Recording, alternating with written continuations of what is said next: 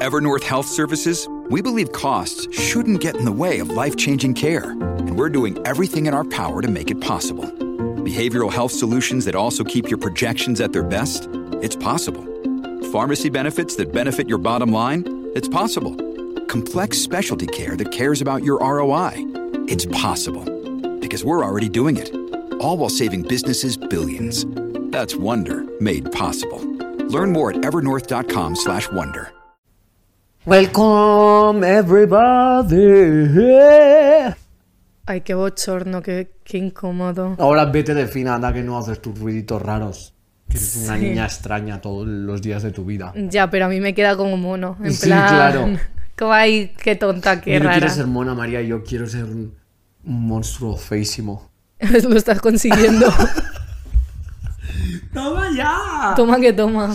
Eh, venga, bimboficadas. Ya llevamos no sé cuántos episodios. ¿Cuatro? Pero es, es- van a ir por orden. A lo mejor esto me está diciendo 4 y este va el 2. No sé, amor. Es que nosotras esto lo grabamos del tirón. Para que somos una máquina. Porque somos unas putas máquinas. Hoy vamos a hablar de la mediocridad. Sí. Así que María. es broma. Eh, eso es algo que ah, comentamos siempre y que también yo creo que la gente que me sigue o que me ha visto en alguna charla lo ha escuchado también. Creo que el eh, germen de donde vienen todos esos pensamientos es precisamente nuestro grupo de amigas, concretamente tú y yo, charlando acerca de lo frustrante y estresante que es tener que ser perfecta o tener algún tipo de talento en general. Sí. Samantha, por ejemplo, folla fatal. No, no es verdad, ya no es verdad. Antes era verdad, ahora creo que no. O a lo mejor es que me ha acostado con chicos que follan peor que yo. Y entonces yo les parezco pues simplemente una diosa. Pero mm, las dos últimas veces que lo he hecho me han dicho, qué bien la mamas. Y he pensado, toma... y yo me, como que dije, qué mono. ¿No? Pues será verdad. Será verdad y como que el resto me dijeron que lo hacía muy bien también. Pero en general sí es verdad que mm, soy bastante mediocre en el sexo. Y me gustaba reivindicarlo porque porque iba a tener que hacer algo.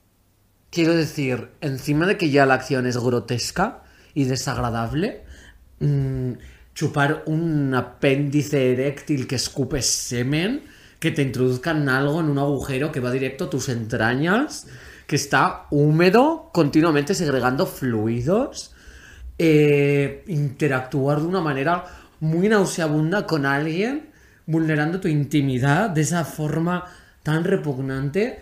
O sea, y encima que tengo que pasar por ese trauma, esperas que lo haga bien y que me emplee a fondo, me parece una desfachatez. Entonces, a mí me gusta tumbarme en la cama y ya está. Yo es que creo que follar con hombres heteros es muy fácil, que es con la mayoría de gente con la que he tenido sexo. O sea, es básicamente como, Fácil para ti que tienes tetas y coño. ya, no sé, estar buena ya lo hace todo. Sí, ya, pero yo como el culo muy bien. Que es algo pues que...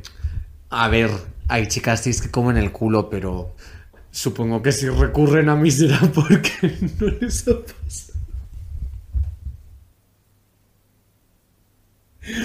Bueno, en fin, no venimos a hablar de que habla de que follo mal, María, no venimos a hablar de eso. ¿Y de qué venimos a hablar? De ser mediocre en general, de el derecho a la mediocridad, de no tener que aspirar a mm, alcanzar la excelencia, destacar por encima del resto, mm, ser una persona súper talentosa, brillante, encontrar una pasión, una vocación a la que dedicar todo el tiempo de tu vida, si es que tus circunstancias personales te lo permiten, porque hola, trabajo asalariado. Y en general... Hola, plusvalía. Hola, plusvalía. Yo estoy obsesionada con eh, ser perfecta. O sea, evidentemente no lo soy. Y evidentemente no lo voy a ser nunca. Pero estoy tan obsesionada con que cada vez que tengo una interacción con alguien sea una interacción perfecta, pero perfecta a mi manera. Porque evidentemente yo hago cada interacción súper incómoda.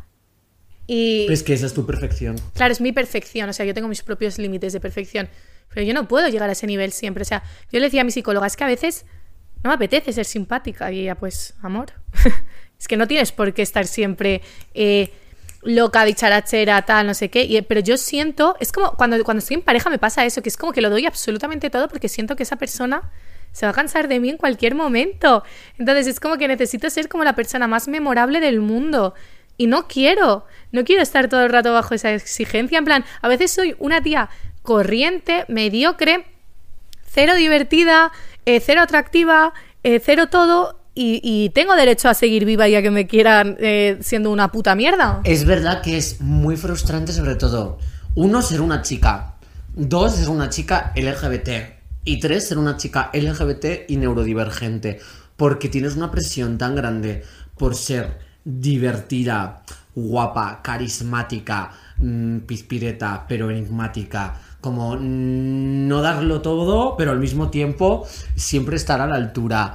Eh, mm, ser enigmática, pero también ser extrovertida, mm, amigable, pero eh, tener un filtro. O sea, es como que tienes unos estándares tan elevados de perfección que es que la mediocridad resulta un sitio tan reconfortante y al cual prácticamente nunca tenemos acceso.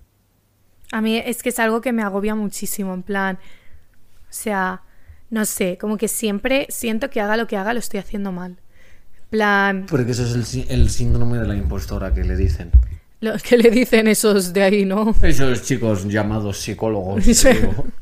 No sé, en plan, yo siento que, que, que haga la interacción que haga, incluso cuando saludo a alguien, la he cagado de alguna forma. O sea, es verdad que a veces sí que estoy muy segura de mí misma y digo, Beth, lo acabo de petar. Pero es cuando estoy como más maníaca, ¿sabes? En plan, normalmente eh, es algo que me incomoda bastante porque además creo que yo no eh, es algo que haga como de manera natural, sino que es como algo en lo que tengo que pensar mucho y que tengo que articular de manera como muy manual.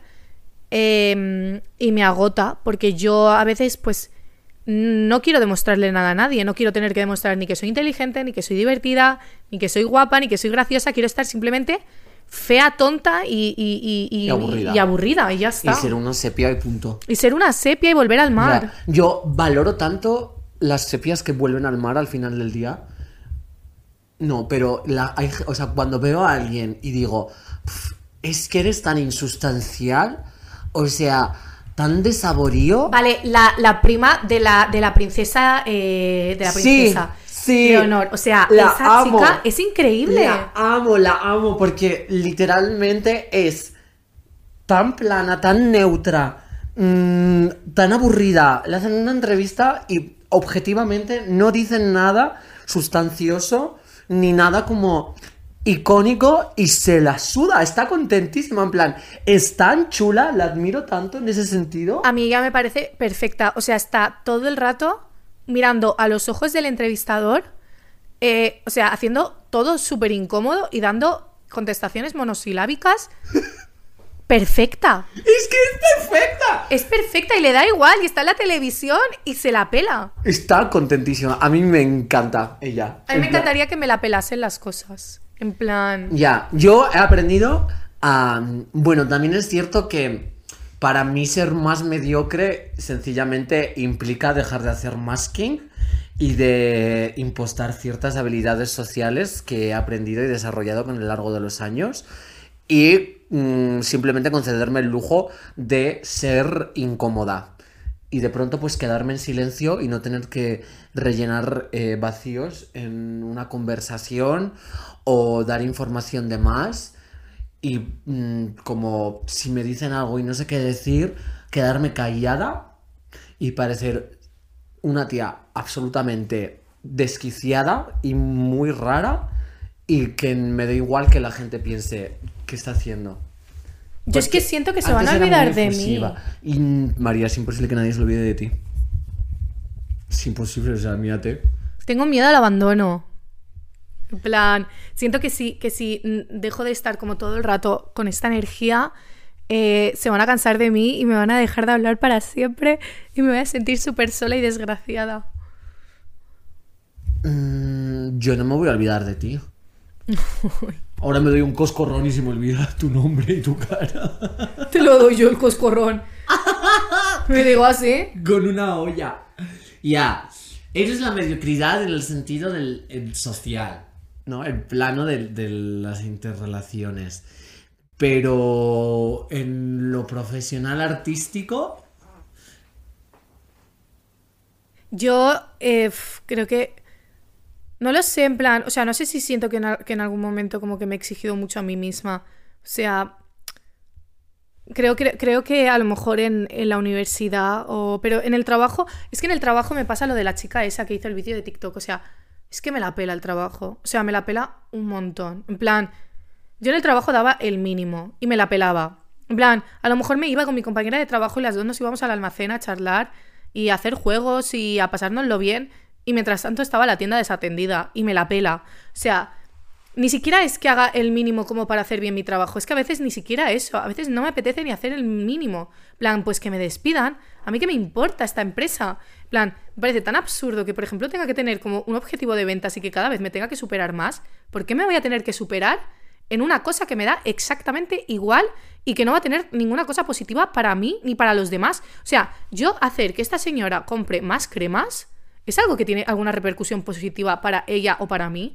No, lo tiene para el dueño de la empresa, que es millonario y que se va a volver todavía más millonario gracias a, a estas ventas. ¿A mí qué coño me importa? bueno, pero ahí es porque literalmente es un trabajo que te la sopla. Sí, en plan, me la pela mucho, pero igualmente cuando no tengo un trabajo que me la pela, Claro, quizás también tener que tener un trabajo que te, que te haga ilusión, ¿no? Como esa expectativa de encontrar tu vocación, algo eh, que te apasione y a lo que quieras dedicar tu vida, encontrar tu talento y potenciarlo y esforzarte por eh, perseguir tus metas. A mí me parece una basura de discurso también. yo me siento tan mal por eso, porque tú tienes 10 oyentes en Spotify. Eh, Charlie. es como que todos mis amigos tienen un talento inmenso. María, tengo muchos menos. ya. Es verdad, tiene uno. Entonces, Y soy yo. eres tú misma. Es como que todos mis amigos tienen un talento espectacular y se les da súper bien lo suyo y curran de lo suyo. Y yo estoy haciendo un podcast por caridad de Samantha. No. María, uno, se te ha dado muy bien organizar este podcast porque lo has hecho todo tú sola. Eh, porque yo me desentendí como una cerda y simplemente eh, estoy aquí. Y dos, yo creo que mm, la gracia de todo es que aunque tengas un talento y lo intentes explotar, nunca te vas a sentir suficiente. No, que va en plan, todo el mundo se siente súper... Bueno, algunos no, pero es verdad que la mayoría como que se siente súper, súper poca cosa en plan... O sea, yo creo que hasta Rihanna a veces ha sentido poca cosa. Imagínate a Rihanna sintiéndose de menos, o sea, escalofriante. Yo, a mí eso me consuela mucho.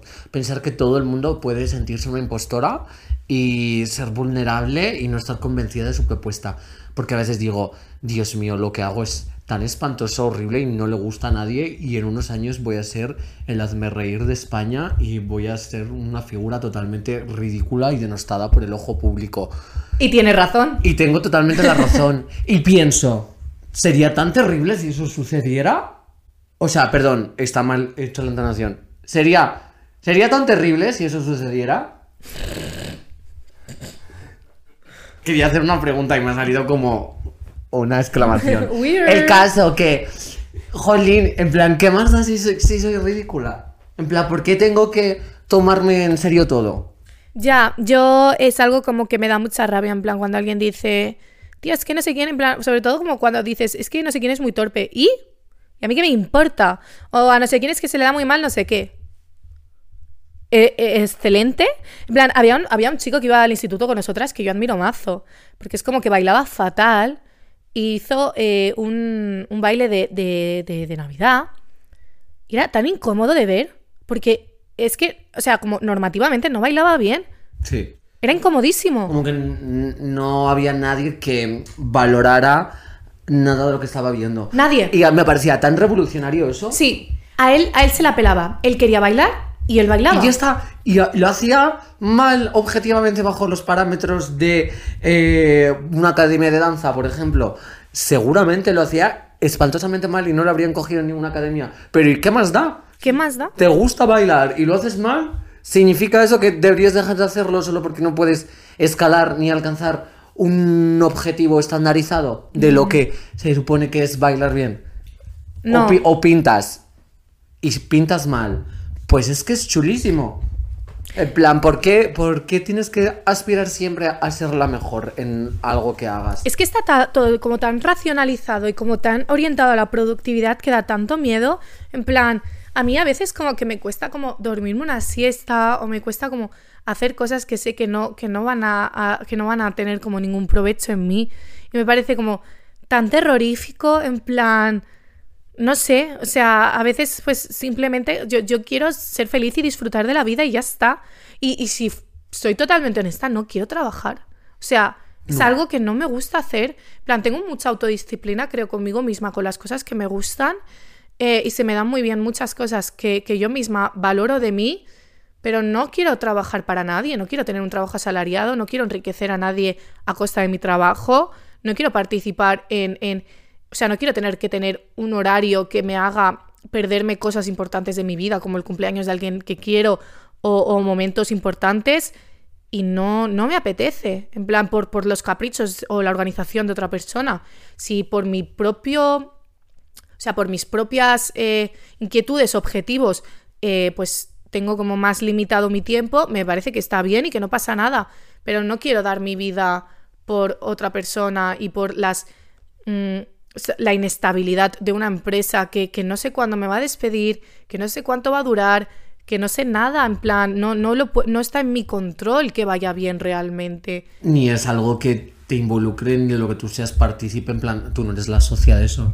No es tu proyecto. O sea, no me interesa en Es que es tan ridículo. Eso, me parecía absurdo que tengamos tan interiorizado que mañana te tienes que levantar, madrugar un montón, ir a trabajar en una empresa que no es tuya, que no te hace ilusión, que como tú has dicho, no tiene nada bueno ni para ti ni para las personas porque simplemente es un ocio recreativo, capitalizado, eh, consumista, mm, totalmente innecesario en la mayoría de ocasiones y que tengas que hacer eso para poder vivir de una manera infrahumana, pagando una casa que jamás va a ser tuya, porque estás mm, en un alquiler totalmente precarizada, que no sabes si esa situación se va a mantener así para el resto de tu vida, que es totalmente desalentador imaginarte un futuro eh, viviendo en una rutina mm, en esas condiciones tan deplorables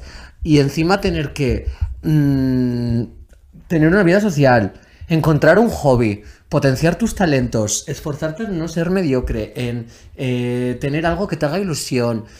O sea, es que vete a la mierda.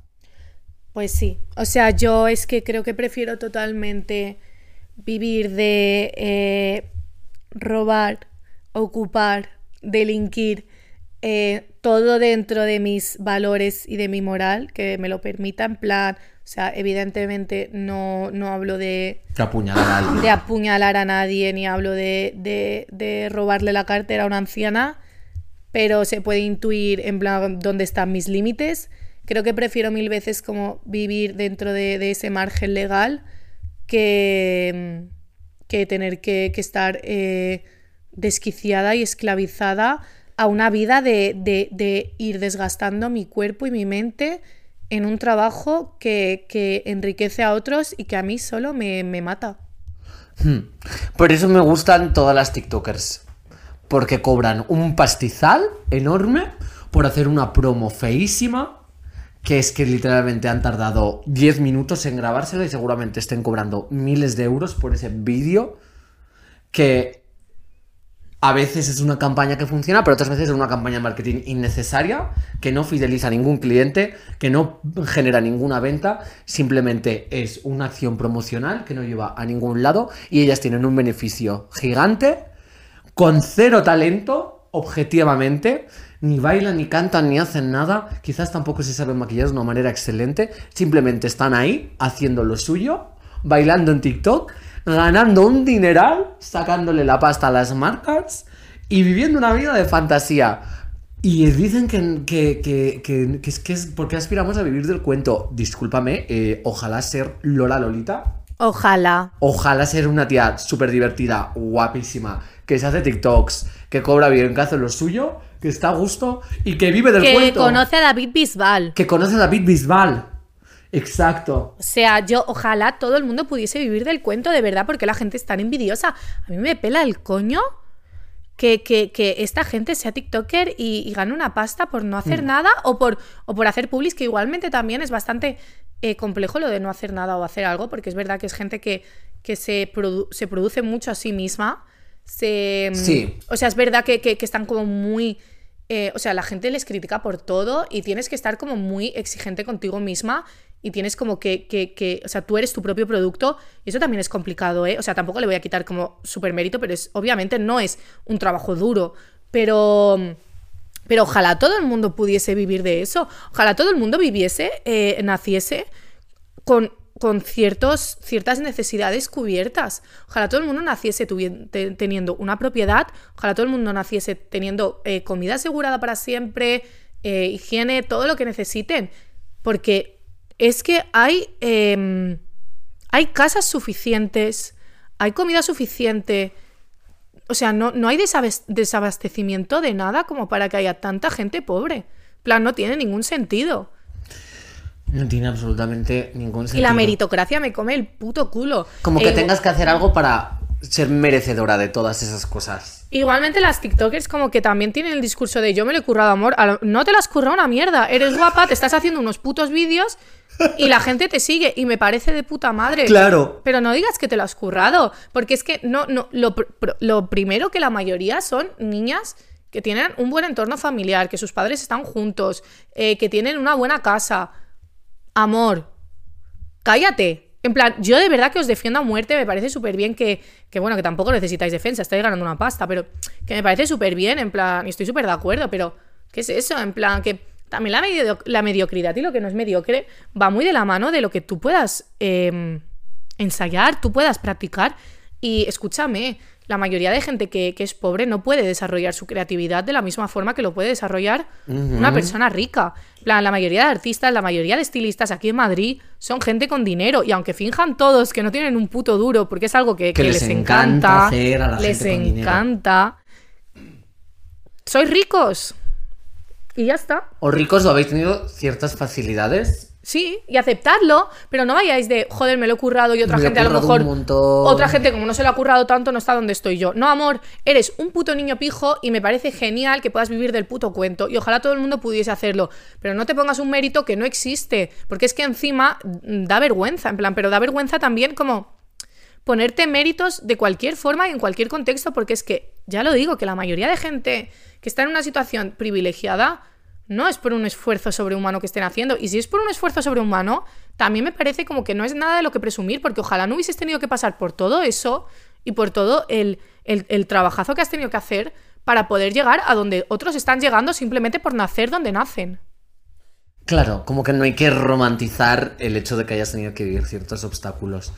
Yo, por ejemplo, creo que me empleo a fondo en las cosas que hago, pero es cierto que si no tuviera la estabilidad económica que empecé a tener hace unos años, no habría podido ni mejorar mi propuesta escénica, ni contratar a bailarinas, ni pagarme el diseño de las visuales, ni el diseño de luces, ni invertir en pues los looks, la ropa, eh, en pagar a una maquilladora si tengo un evento. Entonces, yo concretamente no nací rica, pero si no tuviera dinero, a día de hoy no podría mejorar mi propuesta artística ni mi trayectoria profesional en la manera en la que lo estoy haciendo. Y me da mucha rabia siempre que hablan de esfuerzo y de trabajo porque es que digo, ¿esfuerzo de qué? En plan, mm, o sea, quiero decir, yo soy muy consciente de que si me hago un vídeo para stories, no es un esfuerzo de nada. A ver, también yo creo que hay que tener en cuenta que tú tenías como, o sea, como que tu proyecto en un principio fue ser famosa. Luego es verdad que tu tus proyectos han sido otros y que tienes otras metas y, otro- y otros objetivos. es verdad que lo único que quería tener era famosa. y Claro, o sea, tú querías ser famosa y punto. Entonces, Pero es que me encanta ese concepto en plan, ¿qué eres? Famosa. tengo que hacer algo más. O sea, quiero decir, yo hago muchas cosas más, escribo guiones, etcétera, pero Julia Fox Julia Fox es me fantástica. encanta. ¿Qué hace? Nada. Va guapa, hace una entrevista, se graba un TikTok, es chulísima, súper carismática, está ahí. Seguramente fuera de rica de antes, pero ahora está ganando más dinero. Y es que me parece increíble. en plan- Creo que nunca ha sido rica y Julia Fox, en plan, como que su casa es como una casa bastante pequeña, en plan, o sea, creo que es de esos ejemplos Estándar. de personas que sí, que es bastante estándar.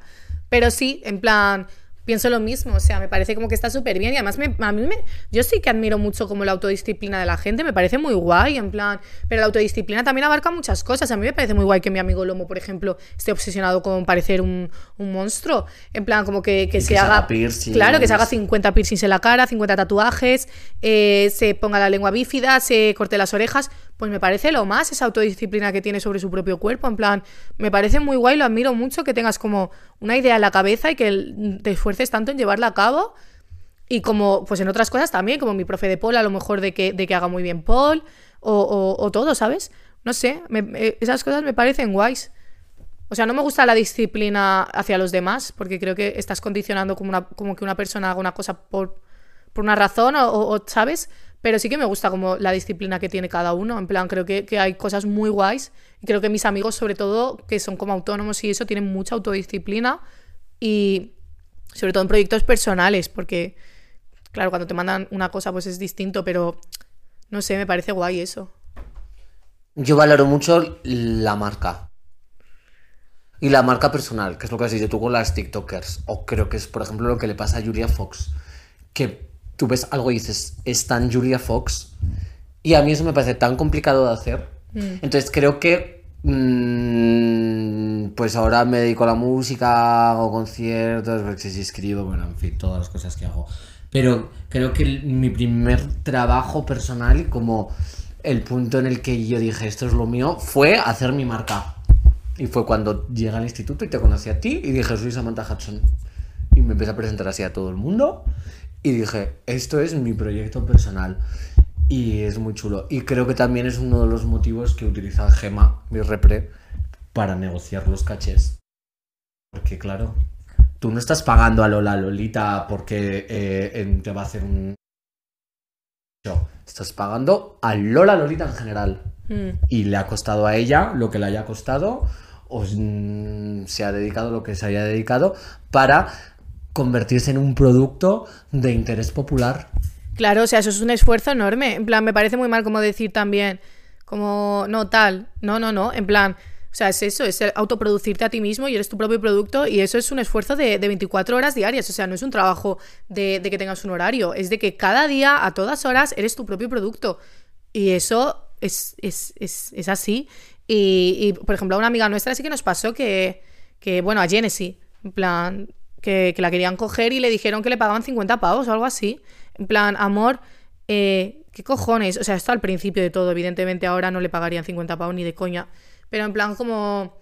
No es que es lo que le pagamos a cualquier modelo de la calle, cariño, pero es que no es cualquier modelo de la calle, es una persona que hace los vídeos, que, que- que tiene su propia personalidad, que es su propio producto y que es Genesis, no es una modelo cualquiera. Y eso pues se paga. Eso se paga. Y además, paga tú, que eres una puta empresa que gana y que factura mazo de dinero. A mí me encantan los equipos de marketing, porque son como lo más... eh, O sea, tienen tan poco talento. Sí. Sí, como elaborar una estrategia. He pensado esto. Es la peor estrategia del mundo. Sí, esto, mm, esto es lo que he dicho. En plan, no va a fidelizar a nadie. A ningún cliente. No va a aumentar las ventas en ningún tipo de sentido.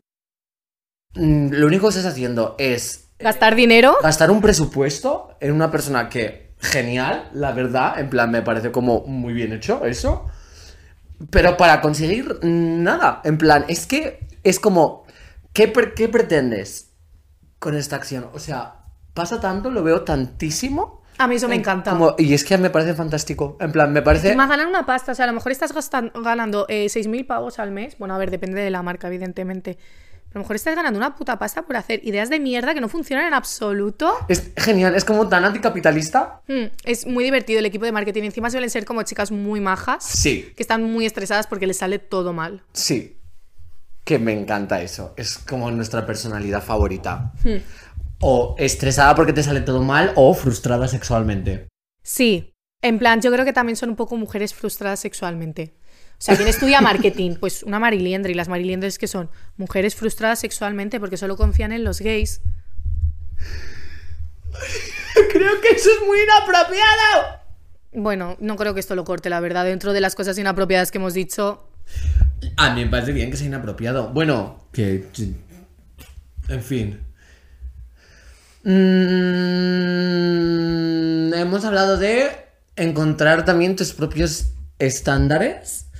Porque partiendo de la base de que mm, todo es en esencia un constructo social y como la normalidad, el talento, el éxito, el fracaso son simplemente códigos en los que la mayoría de gente ha decidido ponerse de acuerdo, pues partiendo de esa base, también nosotras podemos mm, moldear esos códigos y esos lenguajes y de alguna manera rebajar los estándares y establecer un modelo más apropiado a nuestra circunstancia.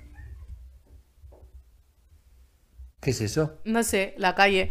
A mí me da tanto miedo eh, ser un fracaso.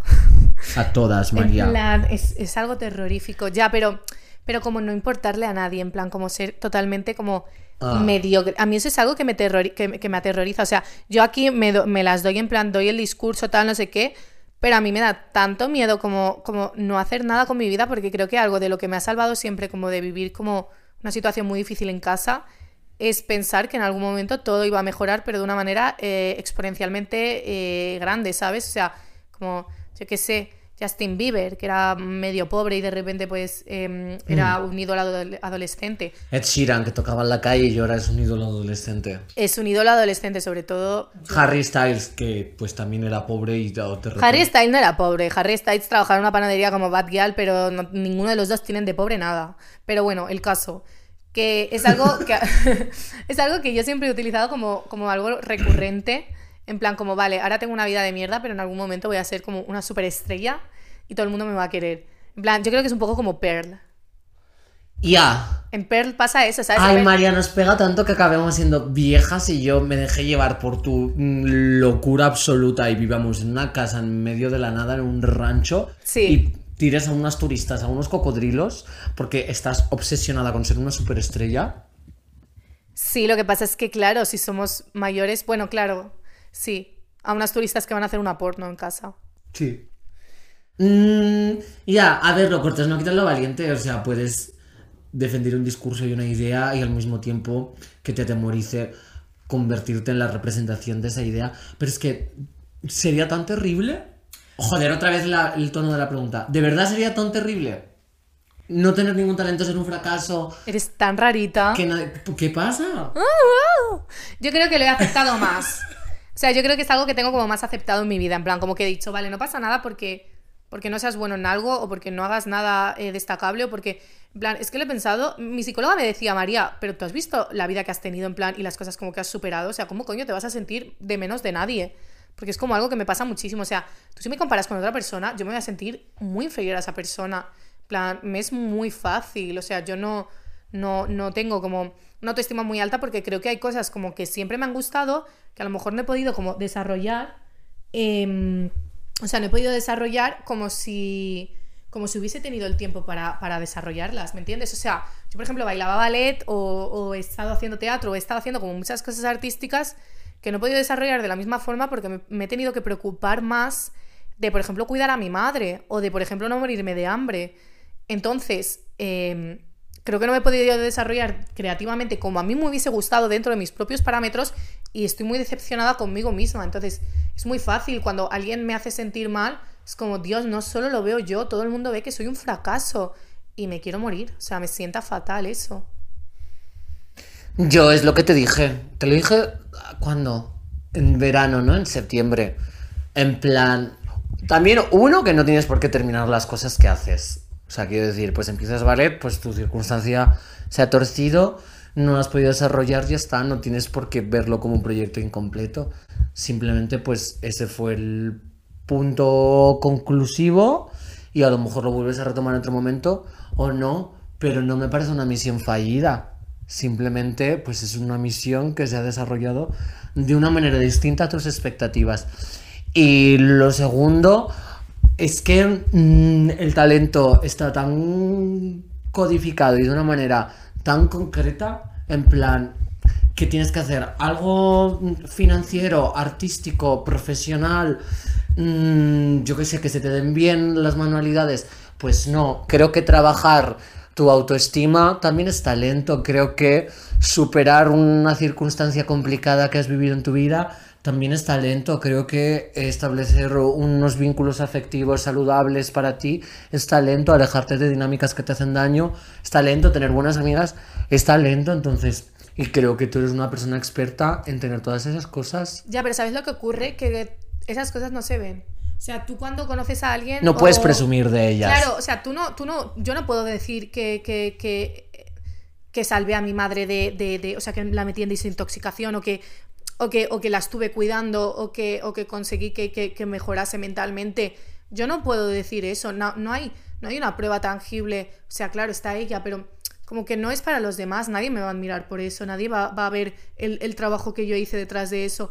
Entonces, es algo que a veces me entristece porque creo que es por la edad, a lo mejor, porque estoy en una edad en la que soy más narcisista y más egocéntrica que probablemente lo sea en 20 años y necesito como que la gente me valore por lo que hago. Y cuando veo a tanta gente como que ha estado trabajando durante, eso, durante esos años que yo invertí en cuidar a mi madre, por ejemplo, y el resto de gente lo ha invertido en, en potenciar como cosas que, que ellos hacían artísticas, eh, me entristece mucho porque yo no puedo demostrar eso, yo no puedo ser valorada por, por, por haber cuidado a mi madre, por ejemplo, que tampoco, tampoco es algo que quiera en plan de que no lo hice para que nadie me, bailase el agua, lo hice porque yo quería, pero claro, me entristece porque, porque es como que todos los demás son valorados socialmente, porque al final eh, tú socialmente eh, tu valor se rige por, por, por tu desarrollo económico, por tu desarrollo creativo, más en Madrid. Entonces, hay muchas cosas que son méritos míos, que yo lo sé que son méritos, pero que los demás no van a valorar y que no van a poder ver. Entonces, ¿de qué me sirven esos méritos? O sea, ¿de qué me sirve haber invertido ese tiempo? O que si lo valoran, mm, no es un lenguaje que vaya a repercutir en tu vida. En plan, a lo mejor te dicen, Jolín María, lo que has pasado, en plan, deberías estar orgullosa. Pero no es en plan, mira, me he tirado 10 años en el conservatorio estudiando música y ahora me contratan en sitios porque la gente ve que soy una buena pianista. Claro, o sea, a mí me gustaba mucho la antropología porque yo le sacaba, le sacaba como algo a todo lo que había pasado. O sea, yo podía hablar de muchísimos temas de, que, de los que a lo mejor mucha gente no tiene idea porque los he vivido yo misma y esa experiencia no me la quita nadie.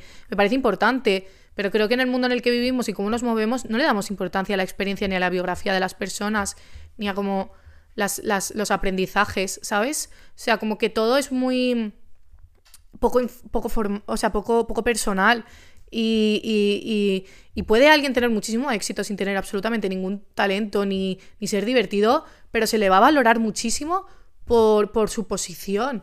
Entonces, eh, luego sí. cosas como que a lo mejor antes sí que se tenían en cuenta, por eso ignoramos mucho, por ejemplo, la vejez o a las personas mayores, que a lo mejor sí que tienen experiencias o, cosas muy interesantes de su vida, pero socialmente son ignoradas porque no están en ninguna posición de privilegio, todo lo contrario. Entonces, no, no, no aportan nada a la cadena productiva ya, no son interesantes. Y eso me entristece muchísimo porque ojalá la gente que estuviese desplazada eh, también se valorase.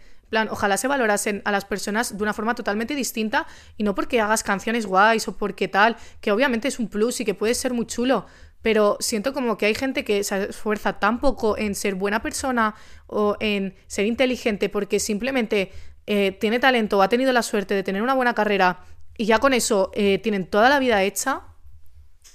Sí. Y además, mmm, a mí es algo que me relaja mucho porque pienso. Mmm, a lo mejor yo soy la, una de reír en unos años.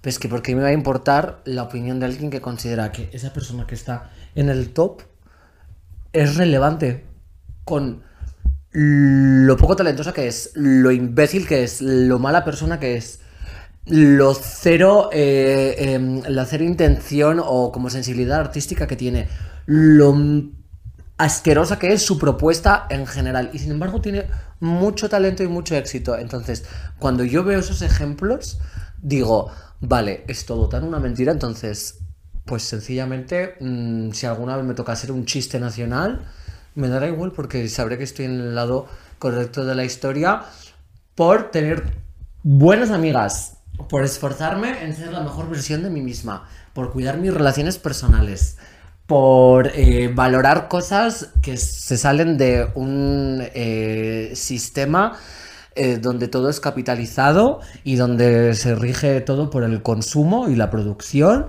y por intentar como ver más allá del talento meritocrático y esa narrativa del éxito que nos han metido en la cabeza. Yo sé que yo ahora soy una niña, o sea, una niñata, en plan como que, que soy joven y que estoy valorando o estoy desvalorando cosas que no debería y que busco a lo mejor, eh, o que es muy fácil como sentirme menospreciado, cosas así. Pero yo sé que cuando sea más mayor eh, me voy a sentir orgullosa de las cosas que he hecho, de los amigos que he tenido y de cómo eh, me he manejado, porque yo sé que por mucho que, que, a veces como que la gente persiga la ambición o, o no sé, o se rija por, por, por, por ciertos intereses, al final todo eso se va. O sea, son cosas que, que, que en un momento puedes tener como muchísimo éxito, pero mm, a lo mejor en, en, tres años todo ese éxito se va y ¿qué te queda?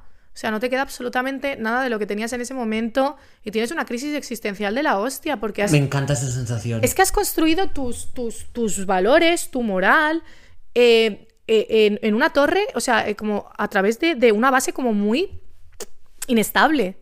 ¿Sabes? En plan. O sea, y de cosas caducas al final. Claro, de cosas que, que, que, que al final se van a acabar. No dependen de ti. Y que, y, que no, y que no tienes ese poder de transformación porque has cerrado mucho tu mente y tus horizontes eh, centrándote solo en eso. En esa superficialidad, ¿sabes? Yo creo que por eso somos unas tías chulísimas.